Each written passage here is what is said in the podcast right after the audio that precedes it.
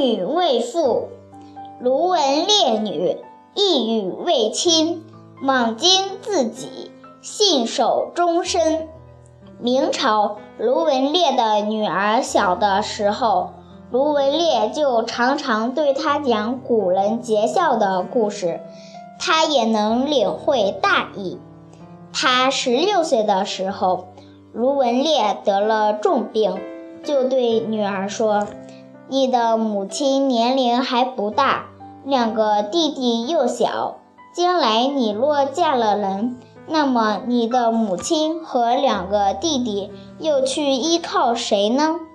鲁女说：“女儿愿意和母亲、弟弟终身住在一起。”父亲死后。他的母亲说：“按我的能力，尚且保不住你的两个弟弟，哪里还有余力来管你呢？”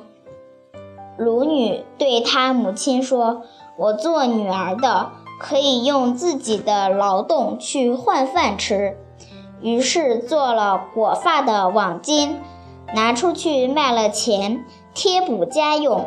等到衣食稍稍可以。敷衍了，就在吃的、穿的上面节省下来，去祭卢家的祖先。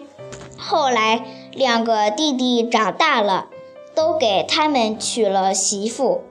有时候媳妇偶然对婆婆有忤逆的行为，卢女就不吃东西，并且自己责罚自己。久而久之。